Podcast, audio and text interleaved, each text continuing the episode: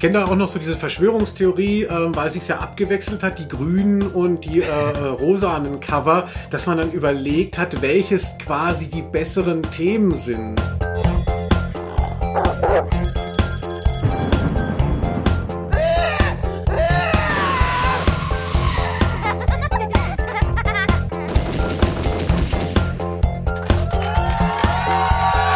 Ausnahme der Rose. Ausnahme der Rose, der Podcast über Hörspiele. Mein Name ist Felix Scharlau und ich begrüße an dieser Stelle wie immer den lieben Linus Volkmann. Da ist er wieder. Ja, ähm, wir haben, glaube ich, bisher gar nicht genau erklärt, was wir hier genau machen, ähm, außer dass es um Hörspiele geht. Aber die Mechanik ist tatsächlich, ich glaube, das haben wir bisher nicht erwähnt, dass wir uns abwechselnd eins aussuchen. Das ist eigentlich das Tollste, oder? Genau, also Hörspiele, das lebt ja davon, dass man so ganz viele Lieblinge hat. Also fast noch schwieriger, als wenn man gefragt wird, oh, was sind deine Lieblingsplatten, so Lieblingshörspieltitel, da kommt einiges zusammen. Und ich weiß ja auch, was du nicht so magst und versuche natürlich damit anzufangen. Also ja, ja, das habe ich. Ich habe viele Sachen im Hinterkopf, die ich noch platzieren werde, wo du richtig abkotzen wirst. Uh, ja geht's wieder um Günther Eichmann. oh Gott, genau, der Kriegsverbrecher aus der Gruppe 47. Ja, also ich freue mich. Und heute ähm, äh, hast du es ja ausgesucht und ähm, wir werden auch wieder über einen Klassiker sprechen. Darum geht es ja. Wir sind moderne Männer, ja, also ähm, es könnte auch ganz viel Tagesaktuelles passieren.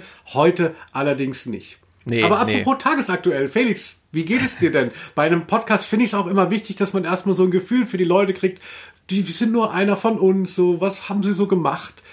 Du stehst in der Umkleide, sehe ich hier in äh, unserer Zoom-Konferenz. Oder was ist dieser Vorhang da hinter dir? Nee, das ist tatsächlich eine Tür dahinter, äh, die jetzt zu ist. Ich bin in meinem Büro. Ich habe äh, heute auch schon gearbeitet. Und ähm, sonst ist nicht viel passiert, denn wir haben gerade Corona. Wenn ihr das in vier Jahren hört, das war so eine Erkrankung, die längst abgelöst wurde durch weitere Pandemien. Und was hast du gemacht heute? Ja, ja, das ist so wie, wie der Erste Weltkrieg, also wo man dann im Nachhinein dachte, ach da, das war noch gut. Ne? Äh, so ist wahrscheinlich dann auch Corona irgendwann. Aber man kann sich ja zum Glück äh, alles Schreckliche vorstellen, deshalb, also es muss schon einiges an Pandemie kommen, dass ich unangenehm überrascht werde. Für mich ist das alles einfach wahnsinnig spannend. Das ist für mich, das ist für mich, da lebe ich auf. Ne? Weltuntergang, das ist meine Zeit.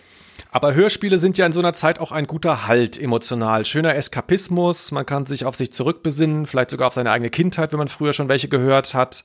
Ähm, wie ist das denn bei dir? Wie bist du denn, äh, man, viele fragen sich ja vielleicht auch, die uns jetzt nicht kennen, was, was erlauben sich diese beiden Affen eigentlich über meine Lieblingshörspiele zu reden? Also was für eine äh, Expertise hast du eigentlich vorzuweisen? Hast du überhaupt Ahnung von Hörspielen? Ja, meine Expertise ähm, ist Mitleid, ähm, äh, die ich dem Hörer abbringe. Und zwar haben sich meine Eltern scheiden lassen, als ich sehr klein war. Und das Einzige, was ich hatte, war äh, ein Hörspiel. Ähm, äh, Rekorder oder wie heißt Kassettenrekorder, in den ich Hörspiele reingesteckt habe, um meinem grausamen Schicksal als ähm, alleinreisendes Kind in Hessen zu entkommen. Nee, also es ist halt einfach ein Medium, was mich natürlich äh, schon wie so viele als, als Kind heimgesucht hat und so richtig verlassen habe ich es nie und ich mag auch das, das, das Demolierte von eben diesen Jugendhörspielen, die auf der einen Seite ganz schön sind, atmosphärisch ja. kult, aber auch mitunter ja wahnsinnig dramaturgische und sonstige Schwächen haben und, und die zu erkennen und abzugleichen, das macht mir großen Spaß, deshalb mag ich auch TKKG so gerne. Jetzt nicht, weil das jetzt so eine interessante, tolle Welt wäre, sondern eben gerade eben nicht, sondern weil man da auch vieles sieht, was äh, ähm, eben nicht so funktioniert funktioniert hat damals in der Erzählung. Und ja, also du bist ja dagegen einfach so ein Abenteuerhengst. Deshalb drei Fragezeichen. nee, ich habe als Kind tatsächlich auch vieles äh, andere gehört. Ich hatte den Vorteil, wenn ich das kurz nochmal ähm, äh, erzählen darf, du bist schon gelangweilt davon. Ich hatte tatsächlich wahnsinnig viele Kinderhörspiele und das hatte den einfachen Grund, weil mein Vater hin und wieder beruflich mit der Plattenindustrie zu tun hatte. Und die meistens was von ihm wollten in seinem Job und äh, die wussten dann, er hat drei Kinder und dann haben die ihm immer aus ihrer Hörspiel, Kinderhörspielabteilung dann bei solchen Meetings äh, Platten geschenkt und dadurch hatten wir sehr viele Hörspielplatten tatsächlich auch noch, äh, auch Kassetten, aber in erster Linie Platten. Ähm, hatten wir sehr viele zu Hause und ich habe sehr vieles gehört. Musst du mir jetzt schon wieder unter die Nase binden, dass du aus einem intakten Elternhaus kommst? Ja, oh, mein leid. Vater, mein Vater. Ja, gut, für den, der eine oder andere kann jetzt hier schon kaum noch weitermachen, aber gut, Felix, schön, dass diese Geschichte wieder kam.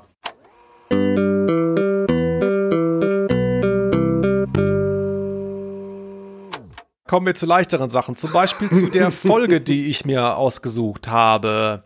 Ähm, es geht um die Begegnung mit der Mördermumie aus der Europa-Grusel-Serie, wie sie genannt wird. Ähm, ich hatte lange überlegt, ich wollte gerne ein Hörspiel aus dieser Serie nehmen und hatte lange überlegt, äh, welches ich nehme, habe so geschwankt. Jetzt ist es halt das geworden. Vielleicht besprechen wir auch noch mal ein anderes aus der Serie, aber ich kann nachher noch mal erklären, warum mir gerade die besonders gut gefallen hat.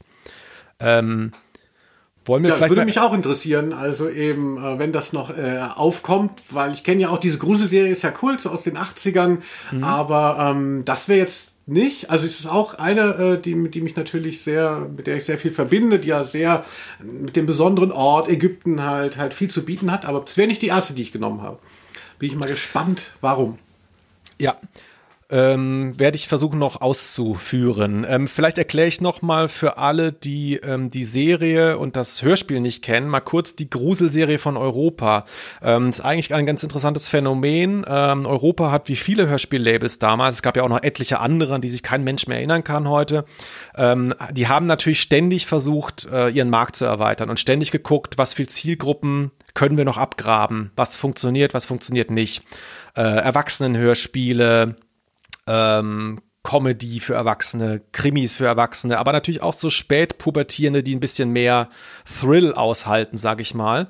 Und das hat Europa in den 70er Jahren schon gemacht mit so ein paar Einzelhörspielen. Ähm, Frankensteins Sohn zum Beispiel hieß das, glaube ich, im Original. Und einige dieser Einzelhörspiele wurden dann äh, genommen und äh, waren die Startfolgen der Gruselserie, die sie dann 1981 losgetreten haben. Und äh, insgesamt gab es da 18 Folgen und das Interessante ist, das habe ich erst jetzt gelernt, die haben tatsächlich 18 Folgen rausgeballert in zwei Jahren. Und dann haben sie aufgehört. Also ist interessant. Normalerweise entwickelt sich sowas ja über einen längeren Zeitraum, aber da haben sie gesagt, nee, das ist jetzt das Projekt, das machen wir jetzt. Wir verklappen jetzt erstmal ähm, vier Hörspiele, die wir schon mal veröffentlicht hatten, unter einem neuen Namen teilweise. Und dann schreiben wir originäre neue Gruselhörspiele für diese Serie. Und Linus, was war denn das Markante jetzt visuell an diesen Folgen, wer die vielleicht nicht vor Augen hat? Es gab ja ein ganz bestimmtes, sehr geiles äh, Item bei diesen Kassetten und LPs. Genau, es gab eine optische CI und zwar waren sie, äh, wenn man sagen will, äh, so neongrün ähm, und neonrosa. Also sie waren halt eben in diesen zwei Farben, sie waren halt optisch sehr gut im Kinderzimmer zu erkennen. Also wie wahrscheinlich aber auch so TKKG und drei Fragezeichen sind ja auch sehr, sehr markig in ihrer Optik. Und so waren auch, war auch die Gruselserie einfach bis heute, äh, braucht man. Wenn man es schon mal gesehen hat, erkennt man sofort. Ja, und genau, diese Farben haben sich immer abgewechselt. Und der Grund dafür ist, das habe ich in den Europa-Chroniken gelernt, ähm, die gerade erschienen sind. Du hast das ja auch, glaube ich, schon ähm, zum Teil mhm. gelesen. Das ist eine, äh, ein sehr dickes Buch über die Geschichte des Hörspiellabels Europa. Und da wird, ich glaube, da habe ich das gelesen, da wird am Rande erklärt, dass äh, das auch damit zu tun hat, diese Farbgebung, dass sie eben diese alten Cover aus den 70ern hatten. Mhm. Ähm, mit diesen Motiven und die dann neu auflegen wollten, aber dann auch weitere Hörspiele machen wollten mit einem neuen ähm, Illustrator oder Zeichner, ich weiß nicht genau. Und die wollten, wie du sagst, dann eben diese CI haben sie drüber gelegt als Filter, damit sich das ähnelt, weil diese Grafiken gar ah. nicht ähnlich aussehen eigentlich. Das wäre sonst aufgefallen unter Umständen. Ne? Bei drei Fragezeichen gibt es irgendwie Eiger Rasch, mhm. gab es da lange Jahre. Das sah dann immer alles sehr homogen aus und das war hier halt nicht so. Und gleichzeitig war es eben, wie du schon sagtest, dieser riesen Hingucker. Und man wusste sofort, hier knallt's und ähm, das ist irgendwie brisant, was ich hier in der Hand habe. Ich kenne da auch noch so diese Verschwörungstheorie, äh, weil sich ja abgewechselt hat, die grünen und die äh, rosanen Cover, dass man dann überlegt hat, welches quasi die besseren Themen sind. Also es gibt ja bei Star Trek-Filmen die, ähm, die Ideologie, dass die ungeraden äh, Filme die beschissenen sind und die geraden die guten. Äh, und, und so ähnlich dachte ich auch immer, dass es bei äh, der Gruselserie sei, dass die rosanen die äh, interessanteren Folgen seien. Wir haben heute leider eine grüne. also ich habe die, ich habe die diese Mechanik jetzt noch nicht äh, inhaltlich ähm, wahrgenommen. Müsste ich noch mal daraufhin hören. Ich hatte übrigens lange überlegt, ob ich eine andere Folge nehme, und zwar die Nacht der Todesratte.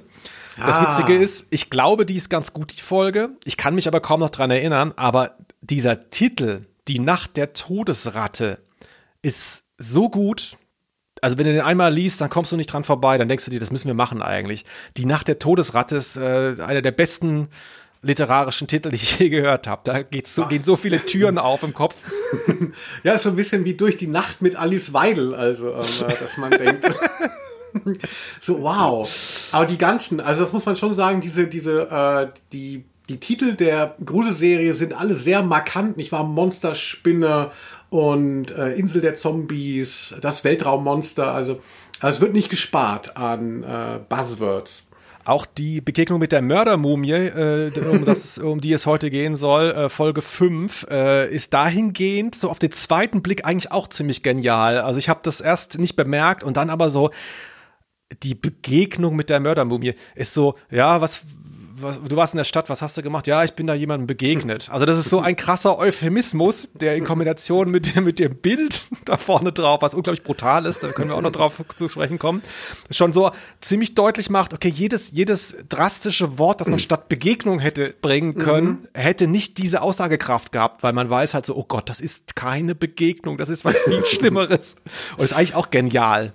Ja, stimmt eigentlich. Man würde ja der, die, der Kampf mit der Mördermumie, genau. würde man ja denken. Aber Mördermumie auch natürlich ein schöner Stabreim super, und super. auch schon so eine, so eine Rechtsprechung. Also so Mörder, also Mord ist ja schon irgendwas, was eher äh, eben aus der modernen Rechtsprechung kommt. So, was soll man da irgendwie so einem Geist, ich will nicht so viel vorwegnehmen, da aus ja. dem alten Ägypten, Mörder, ne, das ist ja wie Falschfahrer, da muss ja erstmal die STVO her, damit dieser Begriff greift. Also. Genau, und die Rechtsprechung, die äh, werden wir nachher noch vornehmen. Vielleicht ist ja die Mördermumie, naja gut, wer weiß es nicht, ich will nicht zu viel spoilern, aber vielleicht steht sie auf der richtigen Seite der Sache. ähm, ich lese mal kurz den Klappentext vor, das ist ja so ein bisschen Standard bei uns. Da kann man mal prüfen, ob das irgendwie alles auch wiedergibt. Ein Fluch der Pharaonen? Dr. Jansing, deutscher Archäologe, glaubt nicht daran. Er dringt in das Grab der Pharaonen ein und öffnet den Sarkophag. Geister der Wüste werden lebendig. Horden der Nacht jagen die Grabschänder, die sich über die Götter zu erheben wagten. Die Prophezeiung wird Wahrheit. Merikara, Schrecken der Wüste, entsteigt dem Grab und rächt den Frevel. Hm. Wie findest du? Ja, also nicht schlecht. Das ist das Original. Es klingt schon wieder so ein bisschen zurechnungsfähiger. Also ich hatte so diese ganz klassischen Klappentexte. Klappentexte, wer es nicht weiß, das heißt hinten auf der Klappe von der Kassette dieser mechanischen Zumachvorrichtung. Also daher kommt das Wort. Ähm, Mm, also du bist sicher, dass das äh, der alte Klappentext ist, oder? Ich glaube schon, ja. Mhm, schön. Schon. Also dann wirklich sehr blumig. Also dieses mhm. ganze, diese ganze arabische Welt, die uns ähm, Europäern ja doch als auch so ein bisschen unheimlich und äh, dunkel erscheint, ja, findet da guten romantischen ähm, Widerhall. Ich könnte jetzt auch noch mal eine etwas längere Inhaltsangabe verlesen oder so ein bisschen erzählen. Verlesen, ja genau, ja. der große Vorlese-Podcast, liebe Freunde. Ne? dass man vielleicht, wenn man es länger nicht mehr gehört hat, so ein bisschen sich erinnern kann und für alle, die es noch nicht gehört haben und das erst nach dem Podcast tun werden, ähm, vielleicht zumindest wissen, worüber wir reden. Du kannst gerne auch ja, zwischendrin bitte. dann noch mal was sagen. Ich habe ähm, gar nicht mehr verstanden jetzt, als ich es nebenbei noch mal gehört habe. Ja, ich hatte auch Probleme. Ähm, aber meiner Meinung nach passiert Folgendes. Heidi Jansing, ihr Vater Dr. Erich Jansing und James Callaghan erforschen in Ägypten die Pyramiden beziehungsweise die Gräber der Pharaonen. Jansing hat gerade ein Königsgrab gefunden. In der Nacht tauchen seltsame Reiter auf, die dann spurlos verschwinden, als die drei nach ihnen sehen. Sie finden stattdessen eine Leiche in der Wüste, seltsamerweise aber keine Spuren der Reiter. Bei den Ausgrabungen werden sie vom Brechen des Siegels des Merikara gewarnt von Einheimischen. Yusuf, gesprochen von Gottfried Kramer, falls du den kennst, das ist äh, zum Beispiel Java Jim bei den drei Fragezeichen oder die Stimme von Pickledy und Frederik, falls du dich noch erinnerst. Weiß ja, die zwei Schweine. Hast. Ja, genau, die zwei Schweine. Erklärt den Archäologen, dass Merikara dem Grab entsteigen würde, aber ohne Verstand sein könnte und töten wird. Horos, auch ein geiler Name, hat Merikara zu ewigem Leben verdammt. Natürlich geben die Wissenschaftler nichts auf die Warnung, haben aber ein mulmiges Gefühl beim Weitergraben. Sie öffnen also das Grab. Vieles darin wurde von Grabräubern kaputtgeschlagen, der Sarkophag aber ist geschlossen. Darin liegt eine riesige Mumie von zwei Metern, die überraschend frisch aussieht. Zitat, frisch. Mhm. Auf dem Sargdeckel erscheint eine Schrift zum Fluch.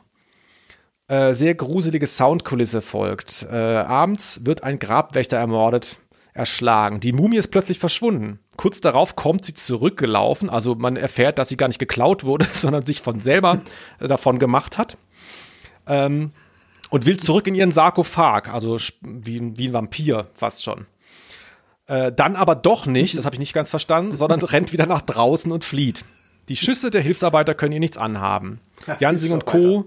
holen die Polizei, die sich problemlos bestechen lässt, um die Grabungsarbeiten nicht zu blockieren.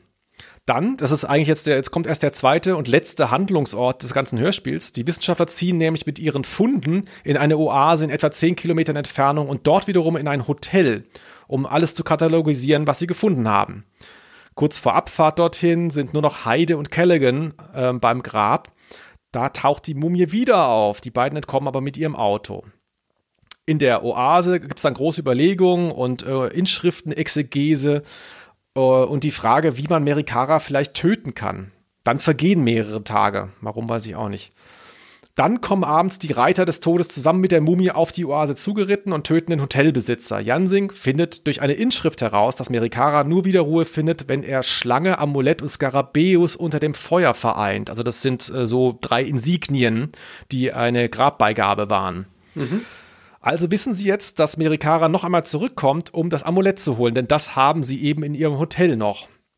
Doch die Mumie ist bereits im Hotel und wartet in Heides Zimmer. Jetzt will, will die Mumie aber plötzlich den Skarabäus. Ich weiß nicht warum. Dann brennt es.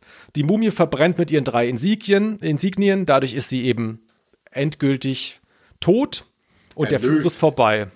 Erlöst ja. ist sie, genau. Ende. Hat jetzt ein bisschen gedauert, aber das ist eigentlich so die, die ganze Handlung. Ja, Tür auf, Tür zu. Ja. Wie fandest du es denn beim Wiederhören?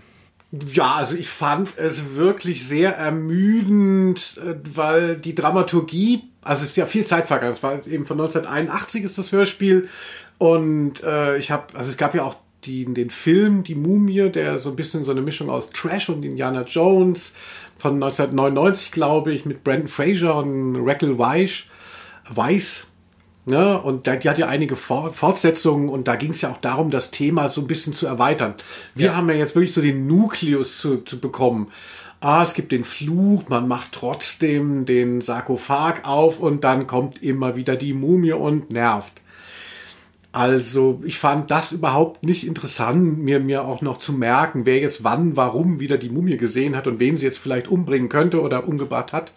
Ich fand am besten einfach die Atmosphäre, also dass ja. es, dass man sich so äh, reindenkt eben in das e, alte Ägypten. Ich weiß ja nicht, wann das jetzt spielen soll. Ähm, und und es sind gar nicht so viele Soundeffekte. Man könnte auch denken so, oh, da die Wüste und so, da wäre vielleicht mehr drin. Aber es ist relativ hermetisch und es sind sehr gute Sprecher. Ja. Also der Erzähler, der Erzähler, auch geiler Name, nicht wahr, heißt ja Günther Ungeheuer. Ja. Auch sehr der geht immer mit der Stimme runter dann. Der Polizist, der aus einer der nächsten Oasen kam und die Untersuchung führte, war ein einfacher Mann. Er glaubte ihm nicht, was geschehen war. Also man merkt, sobald man mit, hinten mit der, mit der Stimme runtergeht, wirkt alles immer sehr viel, sehr viel getragener. Mhm. Also die Atmo gefällt mir besser als die Handlung. Ja, das stimmt, das stimmt. Ähm, es ist letztlich, du hast es eben angesprochen, es ist äh, natürlich ein bisschen fies, na, fies ist zu viel gesagt, aber äh, du hast recht, wenn man jetzt äh, von, von Stand heute das Hörspiel bewertet, ist es natürlich schwieriger, weil es gab, äh, dieser, dieser Topos wurde weitererzählt, sehr ausführlich, wie du sagst. Ähm, und äh, es ist ja auch nicht so, dass das Hörspiel das erste gewesen wäre, das sich eben diesem Topos widmet. Also die, die Mumie, der Film, den du eben erwähnt hast, ist ja ein Remake von ähm, einem Film aus den 30ern. Äh, die Mumie mit Boris Karloff 1932 äh, hat eben auch Pate gestanden für das Hörspiel. Da geht es eben auch um eine Mumie, die plötzlich zum Leben erwacht.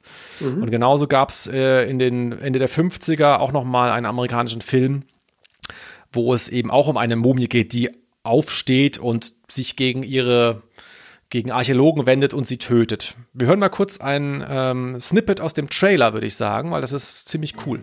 The Mummy, the Living Dead, bringing terror and death across 4,000 years. He was a high priest of the great god Karnak, until one night he attempted the ultimate in blasphemy. Ja, Linus, da hört man schon, ähm, gewisse Ähnlichkeiten kann man ausmachen in der Erzählung. Mhm, das habe ich 1950 noch selber im Lichtspielhaus gesehen damals. Ja, also ich frage mich natürlich so bei dieser Gruselserie, da werden ja eigentlich alle klassischen Monster auch abgegrast. Also da geht es eben von Frankenstein zum Werwolf, ähm, ja. äh, die Mumie, äh, Zombies und so.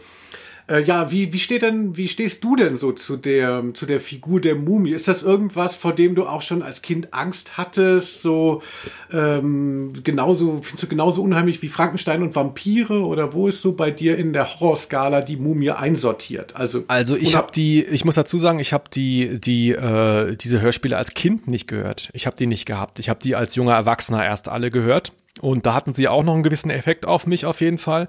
Ich habe jetzt dieses Hörspiel bewusst ausgewählt, weil ich eben nicht eine Literaturadaption von diesem ewigen Dracula, Transsilvanien-Ding, mhm. Frankenstein, ähm, das klar, das ist oft gemacht worden, das ist auch cool, aber das finde ich nicht so interessant wie diese originär geschriebenen Skripte so ab Folge 5 in der, in der Gruselserie. Da fängt das ja an, dass die quasi schon dann so, so mhm. bekannte Themen, Werwolf und so nehmen, aber sich eine eigene Geschichte ausdenken.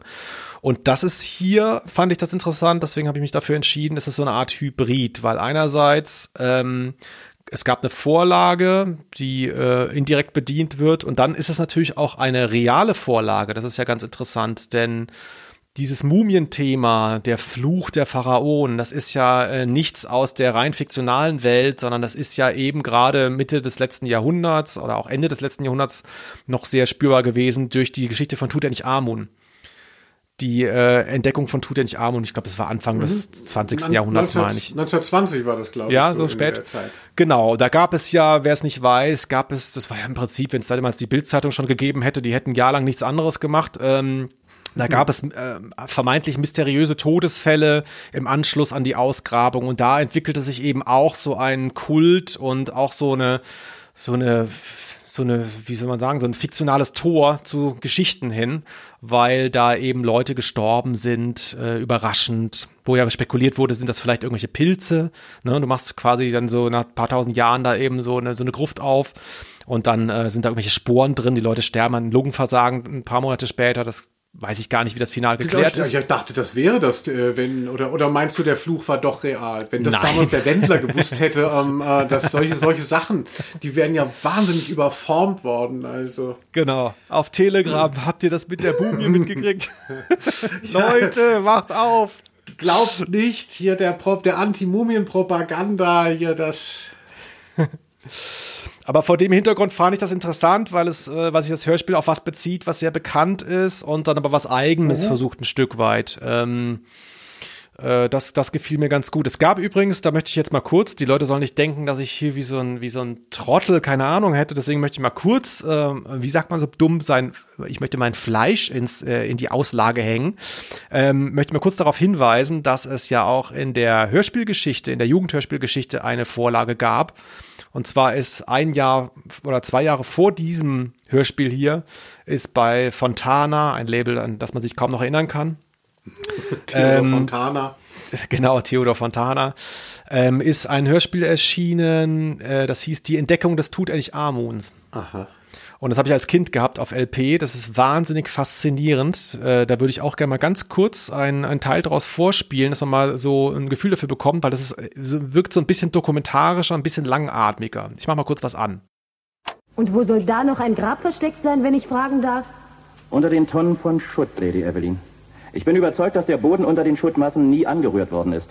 Und dass wir dort das Grab des Tutanchamun finden werden. Ihren Optimismus möchte ich haben, Carter. Ja, hier wurde quasi, äh, hier in diesem äh, Hörspiel wurde sich versucht, da an diesem eigentlichen Ereignis äh, des Tutanchamun so ein bisschen abzuarbeiten. Ähm, auch ein tolles Hörspiel. Im Übrigen äh, habe ich die Platte als Kind dann kaputt gemacht, aus Langeweile, und wollte sie mir als junger Erwachsener wieder kaufen. Sie hat aber 300 Euro gekostet. Wer sie günstig abzugeben hat, ich würde sie nehmen.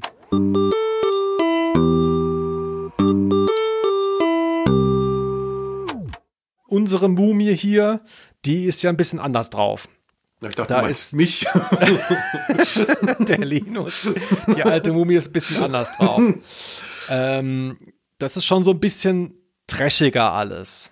Ja, also ich fand auch so, im Topos Mumie ist für mich wirklich auch so ein, naja, so, so ein- da, da guckt man so durch ein Kaleidoskop auf irgendwas ganz Fremdes. Also ich kann mich schon erinnern, dass ich als Kind so, wenn man im Wald war, so, so Werwölfe und, und Vampire, wenn man in den Keller gegangen ist, das waren für mich so reale Drohkulissen, in die ich mich reingesteigert habe. Oder auch Zombies fand ich irgendwie sehr nah. Währenddessen ich die Mumie, also so irgend so jemand aus Ägypten äh, mit so komischen Mullbinden versehen, also das fand ich immer sehr weit weg, diese Idee. Also es ist so ein bisschen wie so ein Außerirdischer, ist für mich eher die Mumie. Also ich hatte nie so Angst vor Mumien wie vor anderen Horrorgestalten. Also Ja, aber reis einmal nach Ägypten, weißt du, wenn du dann jetzt, wenn es wieder geht und du machst dann da hier deinen dein 600 Euro Pauschalurlaub, wie du es immer machst, und dann siehst du da in der Ferne, siehst du die Cheops-Pyramide, da läuft sie kalt den Rücken runter. Du erinnerst dich an Merikara. Und dann kommt, kommt ein Schatten und dann ist es vorbei. Ich erinnere mich wirklich noch an die, ähm, äh, die Erbauung der Pyramiden. Nee, ähm, äh, woran erinnere ich mich? Ach so, ja, äh, also ich finde, äh, es ist ja auch spannend, eben diesen Blick von Europa, also jetzt nicht dem Label, sondern eben von Ja. den, den Leuten, für die das gemacht war, hier so mitteleuropäische Leute und in so einer Zeit, wo es noch keine Billigflieger gab und wo nicht jeder dauernd, sind alle wahrscheinlich schon nach Mallorca geflogen, aber noch nicht so sehr in den Maghreb. Ähm, also wie, wie das noch so koloniali- kolonialistisch überformt ist alles. Ja. Also man hat so das Gefühl, mit der Bestechung hast du ja schon angesprochen, also die ganze ähm, äh, Infrastruktur ist völlig korrupt. Also sind so Failed States, die ja auch gar nicht groß benannt werden. Also es wird ja nur von Arabern ges besprochen, gesprochen. Also es gibt ja gar keine Nationalstaaten oder nationale Identitäten. Es gibt nur den Fremden, den Araber. Und ähm, Es äh, gibt ja. es gibt ja übrigens auch nur die Mumie. Es wird ja äh, ähm, das nur nebenbei an keiner Stelle in dem Hörspiel erwähnt, wessen Grab sie da überhaupt öffnen. Heißt nicht irgendwann mal das, das Tal der Könige? Wird das nicht mal gesagt? Ja klar, aber da sind ja, da, im Tal der Könige sind ja nun mal die Pharaonen beerdigt und natürlich äh, gab es bei realen Ausgrabungen dann auch immer eine Unklarheit, welcher Pharao ist das jetzt gerade oder wen haben wir hier. Aber das wird hier gar nicht thematisiert, also das, das hat mich überrascht. Es ist ja auch eh nicht klar, ich, äh, da muss ich jetzt wirklich mal, also vielleicht bin ich echt total dumm, aber Merikara ist ja quasi verflucht und ist da in diesem Sarkophag und dann macht man den auf und dann äh, äh, ne, greift der Fluch und er kommt raus. Genau. Ja.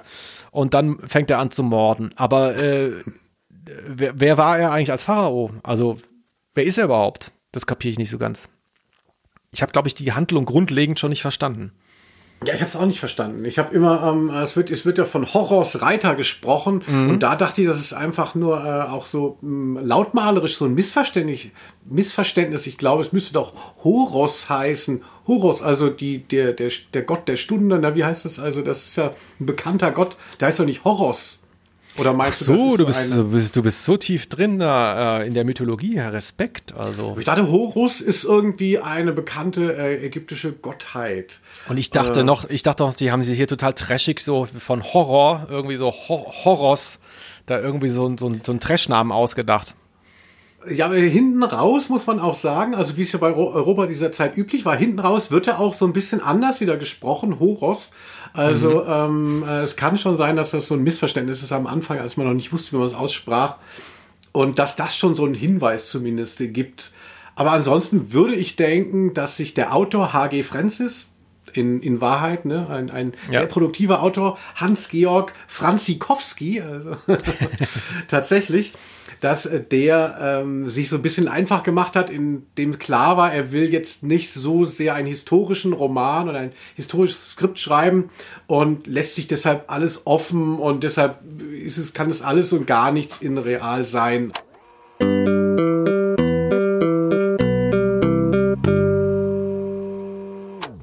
Du hast schon erwähnt, das sind wirklich sehr gute Sprecher und das sind auch sehr gute Soundeffekte. Ähm, man kennt, äh, das haben wir schon öfter gehabt, das Thema bei Europa, äh, die, viele Geräusche erkennt man wieder. See Ja, this, done that. Ja, Ähm, wel- welche hast du erkannt? Äh, die Schüsse, also es wird ja sehr viel geballert.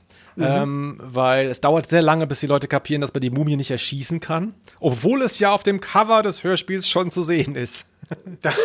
Wie sie, durch, wie sie durchlöchert wird und trotzdem weiter rennt. Mit dieser tollen Fluchtpunkt-Perspektive. ist ein ganz, ganz tolles Cover.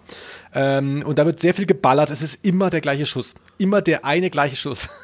Ja, Und zwar so ist es ganz, Wild- hat, der hat so einen ganz langen äh, Flanger hinten raus, oder wie das heißt. Nachhall, Also, Nachhall. Ja, das ist so ein Ah, ja. Wildwest, das ist so ein Wildwest-Revolver. Also der halt, der halt die Berghänge noch entlang. Hörst du nicht? Hört auf zu schießen! Lasst das Monster gehen, bevor es noch mehr von uns umbringt! Ihr könnt es nicht aufhalten! Genau. Und ähm, das ist der gleiche, der halt bei Karl May äh, Hörspielen eingesetzt wurde. Und ähm, jetzt haben wir ihn halt da. Naja, gut, ist halt so. Aber ähm, toll fand ich die Szene, da am Anfang hatte ich ja vorhin erklärt, da sind sie dann eben unten und, und äh, öffnen das Grab und dann ist da der Sarkophag und dann erscheint eine Schrift auf dem Sarkophag. Und das ist eine ganz tolle Soundkulisse. Vielleicht können wir da mal kurz ein Stückchen hören von der Atmosphäre. Sieh doch mal, sieh doch, wie die Steinsplitter aus dem Deckel platzen. Wenn ich mich nicht geirrt habe. Dann kommt jetzt eine Schlangenlinie und dann fehlt nur noch ein senkrechter Strich. Da ist er schon. Ah, schön, jetzt sind wir richtig atmosphärisch drinnen. Ja, da- das ist, glaube ich, soundmäßig fast der Höhepunkt. Also, Ja. weil ich ja auch schon gesagt habe, es ist ja gar nicht so ein üppig beladene äh, Kulisse, wo man sagt, oh, wir müssen hier Kairo und sonst was, die Wüste nachstellen in Tönen. Das ist ja, das ist so das, das Keypiece. Ansonsten gibt's noch so einen Moment, wo so, äh, wo dann auch wieder so die Auflösung so rumgelabert wird oder so die halbe Auflösung. Ähm, da hört man im Hintergrund einen Hund bellen. Und das ist Timmy von Fünf Freunde. Den habe ich Also, nicht gehört, aber George und Timmy, der Hund. Denke ich so, was macht er in der Wüste? ist äh, Timmy, Timmy bellt ja immer, ähm, ich wollte es mal auf dem Klavier nachspielen, der bellt in Intervallen. Wuck, wuck, wuck, wuck. Wuck, wuck, wuck, wuck. Muss man vielleicht, vielleicht kann man es auch mal eben einspielen, wie Timmy bellt. Achtung, jetzt.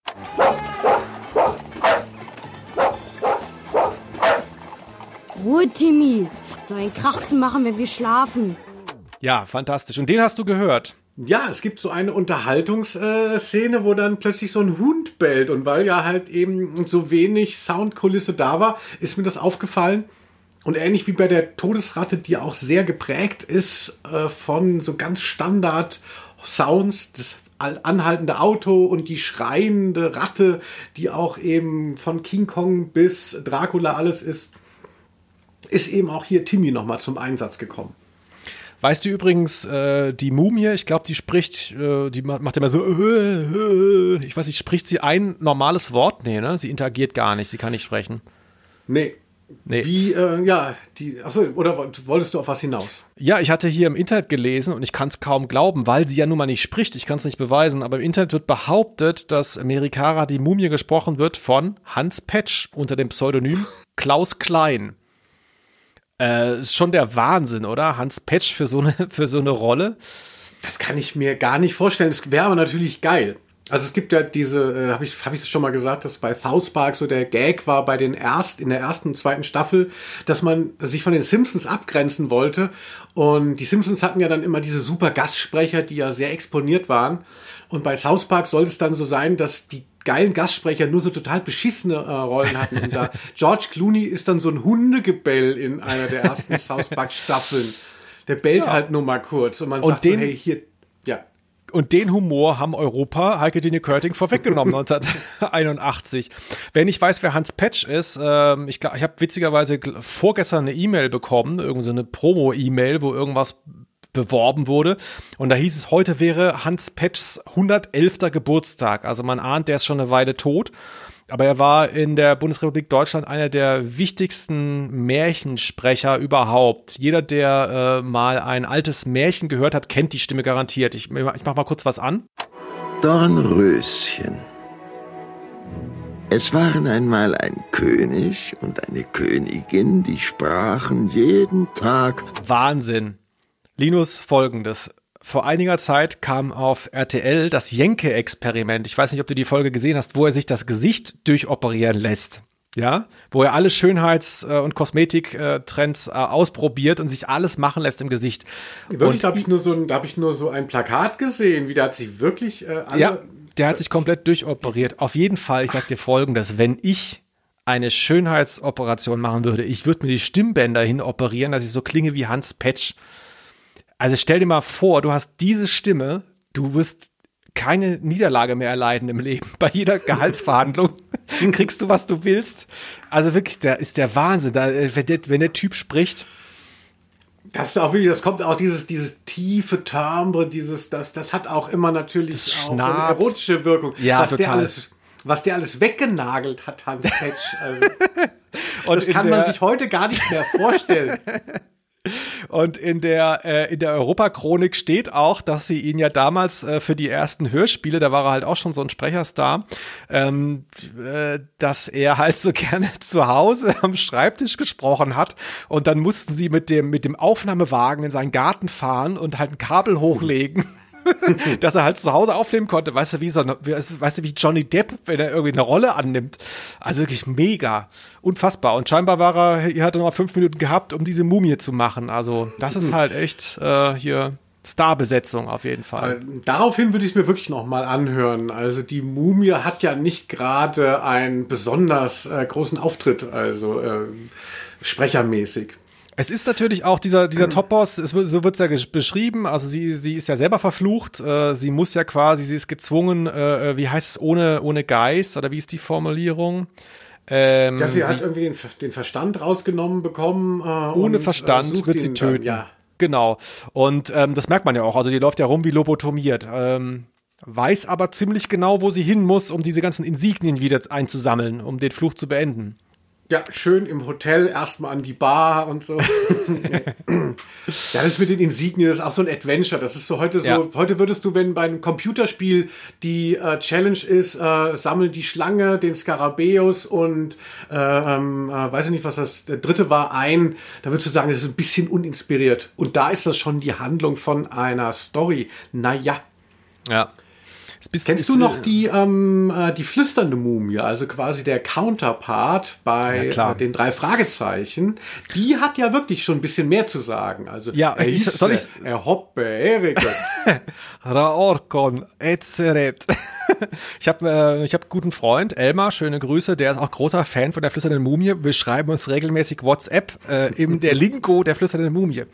Ähm, macht Spaß. Ja, das ist, Ja. Äh, da ist der, ist der Kult auch nochmal aufgegriffen worden mit dem alten Ägypten. Äh, hoppe. Da ist ja im Gegensatz jetzt zu, die Mumie muss halt drei Sachen finden, äh, wie bei so einem Computerspiel, ist ja bei der flüsternden Mumie, das ist ja sehr verworren, auch mit dem Tonbandgerät im äh, Sarkophag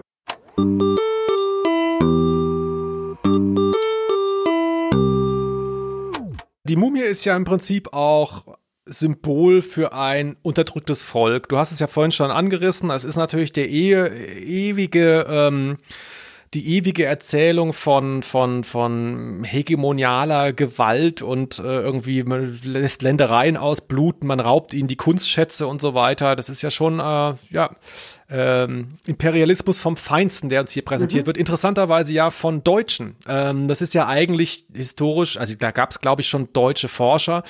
Ähm, aber die, die Hauptforscher waren da ja auch Engländer. Ich habe ähm, neulich eine Weltkarte gesehen, sehr interessant, schicke ich dir mal, eine ah, Weltkarte, wo danke. die Länder markiert sind, die England in der Geschichte der Welt noch nicht besetzt hat. Also da zählt dann auch Zweiter Weltkrieg rein, Deutschland und so, ne? Aber im mhm. Prinzip alles, seit die eine Seefahrernation sind, welche Länder sie nicht besetzt haben. Und da ist, das sind sehr wenige. Es sind wirklich wahnsinnig wenige, das kannst du dir gar nicht vorstellen.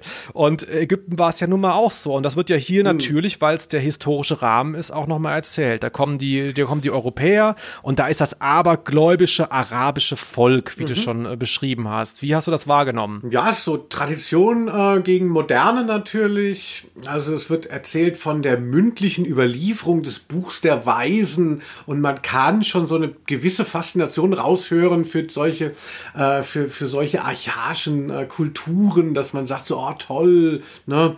wir hier mit unserem Stenografen und da wird sich da irgendwie so halbes, halbes Okkultwissen ähm, von Generation zu Generation weitererzählt. Also es ist so eine gewisse Faszination. Heute würde man vielleicht sagen, Cultural Appropriation, die könnte man da noch ein bisschen reindenken. So, ach ja, das finden wir dann doch wieder ganz geil. Aber es ist natürlich überhaupt kein Respekt und gar keine Vorstellung, dass ähm, äh, eben Ägypten eine eigenständige Nation ist, dass das irgendwie handlungsfähig ist. Also es wird alles nur aus der Sicht, also es ist nur eine Objektifizierung ähm, äh, ja. da. Aber ansonsten so, wenn Vandalismus im Königsgrab ist ja auch so, also die kommen zum ersten Mal in den äh, in den Raum mit dem Sarkophag und da ist halt vieles auch schon kaputtgeschlagen. Habe ich auch gleich gedacht, ah wie ISIS, also ne, so ähm, äh, wo man sagt so, ah der IS ähm, äh, hat hier die ganzen Kulturschätze kaputt gemacht, weil er den Verstand verloren hat. Da habe ich mich auch ertappt, dass ich schon wieder sehr von oben herab auf ähm, äh, die Kulturen anderer Länder geguckt habe. Da hören wir auch mal eben rein, kurz in die Szene. Da steht ein Sarkophag. Aber da war vor uns schon jemand da. Schade. Na und? Was macht das? Er hat nur wenig gestohlen. Sieh dir diese Schätze an. Das ist mehr, das ist viel mehr, als ich erhofft hatte. Also hier kriegt man auch irgendwie das Gefühl, sie machen, die Tür geht auf und dann machst du so äh, kurze Bestandsaufnahme und dann so eine Summenrechnung, ach nee, ist noch genug da. Also, und dann ist ja auch interessant, dann halt irgendwie, sie finden den Sarkophag, ich meine, das ist ein ziemlich dickes Ding so, ne? Ähm, wow, das hast du wahrscheinlich einmal im Leben als Forscher, musst du 30 Jahre darauf hinarbeiten und dann sofort hier Stemmeisen, äh, wir machen die Klammern ab, das Ding wird jetzt aufgemacht vor Ort. Das ist auch so ein bisschen, äh, könnte man auch ein bisschen vorsichtiger mit umgehen. Der, was du meinst, ist eine Doppel-LP oder so. Also da muss ja auch zack, zack. Also man hat ja nicht das Gefühl, dass die, äh, dass die Folge besonders dicht ist. Also es passiert ja öfters mal dasselbe. Also das würde ich jetzt in der, das würde ich in der Dramaturgie keinem vorwerfen, dass man. Nee, nicht in der Dramaturgie, aber in der, in der Psychologie der Figuren, ja, dass sie, dass sie dann quasi äh, vor Ort dann, ja, hier, komm, mach mal und so, ne? Das ist schon, äh, die Wertschätzung für, für, für die Objekte ist, ist so ein bisschen, ist so ein ah, bisschen gering. Ja, ja, genau, das meinte ich. Wie so ein Weihnachtskalender, wo man auch dann am ersten alle Türchen dann doch aufreißt und man weiß, es ist falsch, aber man muss doch jetzt wissen, was da drin ist. Und wenn das so ein Sarkophag ist, das ist ja natürlich dann noch viel spannender als ein Adventskalender, also. Aber sie kriegen ja, sie kriegen ja Besuch von ihrer Nemesis. Und da fragt man sich natürlich schon so, äh, auf welcher Seite soll man jetzt stehen als Hörer? Ähm, die, die, du hast schon gesagt, äh, äh, das ganze Land ist bestechlich, selbstverständlich. Backschisch wird ja auch benannt, so, ja, ist hier normal, kein Problem. Und dann geben sie ihm Geld, so, und dann hört man an der Reaktion eben auch von dem Polizisten, der bestochen wird, so dass es viel mehr ist, als er erwartet hat. Ne? Also sie haben quasi die Devisen noch und nöcher und äh, ist nicht so, dass es nicht reicht, sondern oh ja, der ist ja mit allem zufrieden und so, so begeistert dann. ist schon auch komisch. Ich hatte auch das Gefühl, als der erste ähm, Araber auftaucht, das ist ja ganz am Anfang, ähm, der mhm. dann eben auch so ein bisschen da an dem Team dran ist, dass der im ersten Satz hatte ich den Eindruck, kurz überlegt, ob er Rade brechen soll. er sagt zu einem eine komische, äh, er sagt so einen, einen komischen Imperativ, nein, nicht gehen oder so. bleiben hier oder so. Und dann mhm. redet er aber grammatikalisch korrektes Deutsch. Also, also hätte er nochmal die Notbremse gezogen. Weil das ist natürlich, ähm, das gibt es ja bei reichlich Europa-Hörspielen, dass Ausländer dann, um sie zu markieren, auch nochmal extra beschissenes Deutsch reden. Ist ja auch ein Problem, ist ja auch durchaus äh, kritisch äh, äh, Absolut, wenn man da mit der Cancel Culture, also wenn ich da endlich mal draufgelassen werde auf die TKKG-Folgen, wo ähm, Asiaten mitspielen, sowieso ja. schon nichts, oder der, der italienische Gastarbeiter, also äh, spricht wie der erste Mensch. Ja, sicher. Also aber klar, so ein bisschen diese, es gibt ja Muhammad, äh, diese, diese Figur, die irgendwie mhm. bei ihnen ist, die ja zum Schluss auch, ist ja ein etwas offenes Ende, was uns präsentiert wird, wo man dann nicht weiß, war er jetzt irgendwie Teil der Sache, ist er mit ihr untergegangen und so, so, also ich finde, ohne, auch ohne Rade zu brechen, ähm, finde ich, äh, hat er sowas, kann, kann er das Exotische gut in seiner Stimme einfangen, so eine Figur, die so äh, fremd ist.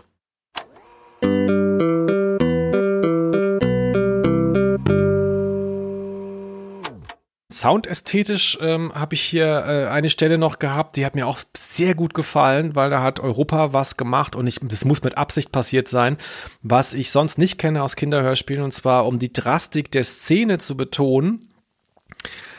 Ähm, wurde bei dem Finale im Hotel, wo alle dann irgendwie panisch, Gott, das ist die Mumie, äh, und alle mhm. schreien durcheinander, haben sie das Stilmittel verwendet, was äh, wirklich sehr selten ist bei Hörspielen, dass es übersteuert ist dass es tatsächlich anzerrt ah. oben, um so ein bisschen so eine Drastik reinzukriegen.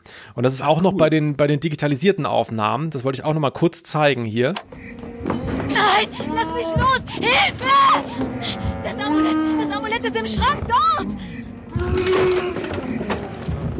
Vater, Mr. Callaghan, helft mir doch! Hier, hier bin ich! Hilfe! Also das fand ich schon geil. Das fand ich richtig geil. Wenn das, wenn das Absicht ist, ähm, Gut gemacht. Also ich habe da nichts gehört, Felix. Ich glaube, es war dein Tinnitus. Also, aber urteilt selbst. Schreibt es uns in die Kommentare. War dieser Ausschnitt wirklich angezerrt oder ähm, sind da mit Felix die Synapsen durchgegangen? Ich meine, man muss sagen, er ist Musiker. Weißt du was? Ich produziere den Podcast. Wenn ich, wenn ich beim Abmischen feststelle, es stimmt nicht, dann mische ich es einfach hoch. Nein, das ist schon, das ist alles wasserdicht hier, alles recherchiert. Ähm, was ich auch recherchiert habe beim Hören ist, ähm, ich weiß nicht, ob es dir aufgefallen ist, Stichwort Dinge, die jetzt vielleicht klanglich ein bisschen äh, ungut gelöst waren. Es, es taucht ja eine Schlange auf, ja. Ja. Ähm, der Stab, den sie finden, da ist eine Schlange drumherum gewickelt, also so ein Zepter ist das ja, glaube ich, und da die Schlange wird lebendig in der Grabkammer. Und äh, um das eben akustisch deutlich zu machen, musste die Schlange mal kurz was sagen. Und ich glaube, es ist einfach nur ein Typ, der macht. Das ist es auch aufgefallen? Nee. Ich möchte es mal kurz vorspielen. Ja. Ich weiß es auch nicht. Killigan, Vorsicht! Eine Schlange! Verdammt! Wo ist die hergekommen? Sie war unter dem Sarkophag. Seien Sie vorsichtig. Ich meine, es ist schwierig. Schla Schlangen sind keine sehr lauten Tiere, das verstehe ich ja, aber die züngeln halt so ein bisschen, die machen vielleicht so oder so, aber der macht so ja, aber ich habe es ja auch schon in einem anderen Podcast gesagt. Wir haben ja mal die äh, das Europastudio besucht und da gibt es dann so ganz ähm, äh, lange ähm, äh, so so braune Bänder von so vermeintlich analogen Soundeffekten, wo dann gesagt wird, da ist alles dabei und das hätten sie so Field Recording mäßig hätten sie so so riesig viel zusammengesammelt und dann stimmt es aber nie damit überein, dass man ja doch nur fünf Soundeffekte hat. Also man kann ja schon froh sein, dass die Schlange nicht von diesem äh, quietschenden Auto, was anhält, ähm, äh, gesprochen wurde. Also ich finde auch die Schlange, äh, also das ist mir, auch wenn man weiß, klar, wo, woher soll ich einen Schlangensound bekommen? 1981, wo es noch keine Datenbanken gab. Was hätten wir machen sollen? Gehst du ins Exotarium? Äh, Nö, da, das, da, das gab schon Datenbanken. Es gab ja auch so, so LPs und sowas, so, so Sampler mit so Geräuschen. Das gab's schon alles. Also, du meinst, oder man, man, man kann sich schon eine Schlangendatenbank? Also, da hätte äh, doch, ja, bestimmt, da hätte doch Heike Dine Körting auch einfach mal, ich meine, das, das, die hatten doch Asche. Da hätten sie doch einfach mal hingehen können, sie haben mal so eine Schlange, weißt du, hier, weiß ich nicht, schwarze Mamba und dann so hinters Neumann-Mikro mit einer Hand so gehalten. Ich meine, das kann man doch eben machen, das ist doch kein Problem. Ja, bei den Simpsons gibt's ja auch immer so, dass es ja auch so Kniffe gibt. Dann, dann sagt man ja immer so, ah, im, im, im, im Film sehen halt Pferde nicht aus wie Pferde. Deshalb nehmen wir immer angemalte Kühe. Ja, und wenn ihr Kühe braucht, ach, dann binden wir einfach ein paar Katzen zusammen. Also Ja. deshalb gibt es wahrscheinlich auch die Möglichkeit mit irgendwie, wenn man so einen Kohlkopf so durchsägt, dass man da vielleicht heute weiß, das ist der Schlangensound und da muss nicht einer hingehen und sagen so, okay, ich mach mal Sitz, Sitz. Ja, äh, Kohlkopf, äh, ähm, ich hatte mal so eine LP von BBC, Kohlkopf, äh, das stand da hinten drauf, nämlich äh, einen Kohlkopf nehmen und dann mit einem Beil durch, das Geräusch ist enthaupten. Und wenn du Genau. vorher noch, wenn du vorher noch einen Stock ähm, durch den äh, durch den Kohl durchtreibst, dann hörst du quasi noch die Wirbelsäule zwischendrin. Also macht's Ah. Ein Stock durch den Kohl durchtreibst. Erinnert Ja. euch, wo ihr das zum ersten Mal gehört habt. Aber erinner dich mal, ähm, wir hatten doch mal äh, vor vielen Jahren mal ein Gespräch gehabt mit, wie hieß der nochmal, von John Sinclair, äh, Döring. ja, Oliver Döring. Oliver Döring, der hatte doch erzählt, dass er in Köln, weil er das Schlurfen von Zombies braucht und das nicht hatte, weil die ja so ein bisschen langsamer äh, laufen, da hätte er nachts mit einem Field Recorder auf dem Ratnauplatz in Köln gemacht, im, im Sandkasten von dem Spielplatz. Also kann man alles Ja, machen. Da kann ich mich auch noch dran erinnern. Das ist ja auch so ein bisschen faszinierend, weil man bei Hörspielen, da geht es ja gar nicht darum, so total authentisch zu sein, sondern es geht ja auch um die Frage, wie kann man den ein oder anderen Sound, den es vielleicht gar nicht gibt, ne, ein Zombie oder so, äh, wie kann man den nachstellen mit so ein bisschen so Lifehack-Methoden und Sachen aus dem Reformhaus. Also, also ich finde das ja gerade reizvoll auch daran und Deshalb fände ich es auch nicht schlimm, wenn man irgendwie die, wenn man eben keine Schlange vor das Thoma- Thomann-Mikrofon hält, sondern irgendwas anderes, aber sich halt Neumann. was einfallen lassen. Ne- Neumann, hallo? Ja, die, die, die, Pre die Preisunterschiede sind mehrere tausend Euro.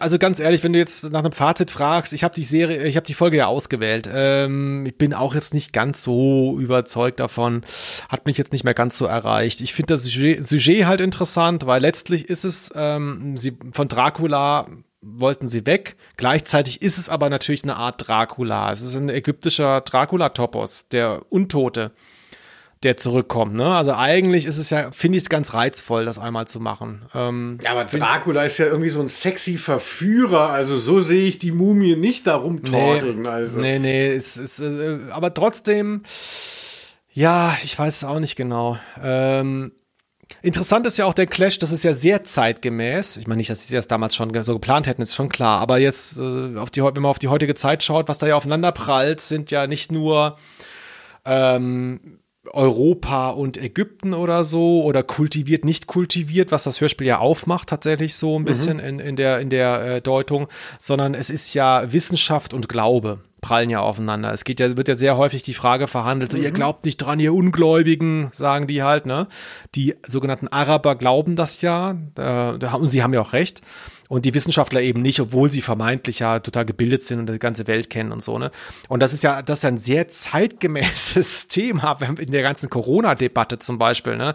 Dachte ich noch so, ja, das ist irgendwie äh, die, die glauben, wollen und ähm, die, die wissen. So, nur gewinnen hier halt die Corona-Leugner, wenn man so will. Genau, dazu gibt es aber trotzdem auch einen sehr äh, schönen O-Ton noch. Wie sehen Sie denn aus? Wieso? Als ob man Ihnen einen Eimer Wasser über den Kopf gegossen hätte. Ich, Sie sind Wissenschaftler und als solcher werden Sie doch nicht an einen Fluch glauben. Ja, genau, also so ist es ja auch. Also sie sehen aus, als hätte man ihnen einen Eimer Wasser über den Kopf gegossen und sie sind auf Telegram. Ja gut, aber ich meine, wenn du irgendwie in Ägypten abhängst und dann äh, hast du schon äh, sechsmal auf eine Mumie geschossen, die davonläuft und äh, die läuft immer noch weiter. Irgendwann würdest du auch mal anfangen zu schwitzen. Aber ich glaube eh alles. Also. Du glaubst eh alles, okay. Also jetzt nicht alles, aber ich glaube schon, dass es viele Dinge zwischen Himmel und Erde gibt. Und auch die Sache mit Bill Gates, da denke ich, ein bisschen was ist auch dran. Nein, das, da bin ich mir nicht ganz so sicher. Ja, be- aber bevor wir jetzt zum Ende kommen, ähm, äh, ein, ein Zitat fand ich auch noch so lustig, ähm, als es heißt, äh, irgendwann taucht schon wieder die Mumie aus, auf und man weiß scheinbar nicht so genau, sie ist so ein bisschen noch im Hintergrund, die Mumie gestikuliert. wird dann gesagt. Wo ich mich fragte, was gestikuliert bloß diese Mumie? Also, ich sah sie vielleicht mit dem Mittelfinger oder ähm, man weiß es nicht. Also, die gestikulierende Mumie. Ja, so ein bisschen wie so eine Art ähm, Schülerlotse oder was. Gut, aber das nur am Rande, um nochmal wirklich alles Mumienmäßige aufgebracht zu haben, was sich da aufgestaut hat. Ja, Felix, du als flüsternde Mumie, willst du uns langsam mal ähm, verabschieden? Ja, die Begegnung mit der Mördermumie aus der Europa-Grusel-Serie Folge 7, damals auf LP und MC erschienen. Ähm, ja, äh, kann man sich mal reintun, aber ja, man hat schon dichtere Folgen, glaube ich, erlebt. Wir kommen bestimmt noch mal im Verlaufe dieses Podcasts auf die Gruselserie zurück und auf Horror-Hörspiele im Allgemeinen. Da gibt es einige, vielleicht sogar noch trashigere ähm, Folgen. Aber ähm, ich, das soll es für heute, glaube ich, mal gewesen sein. Hast du noch ein Schlusswort, Linus? Ja, lasst euch nicht impfen. oh Gott, das schneide ich raus. Du bist der Erste, ja, vielen der Dank, wird. vielen Dank. Es war sehr unterhaltsam. Also die Folge, das denke ich ja jedes Mal, die Folge hat mir bis jetzt am besten gefallen. Also obwohl das Hörspiel mir jetzt gar nicht so am Herzen lag. Also Mumie ist aber einfach ein schönes Konversationsthema und super Sache. Danke, Felix. Danke, Linus. Und bis zum nächsten Mal bei diesem Podcast, der so heißt heraus. Name der Rose.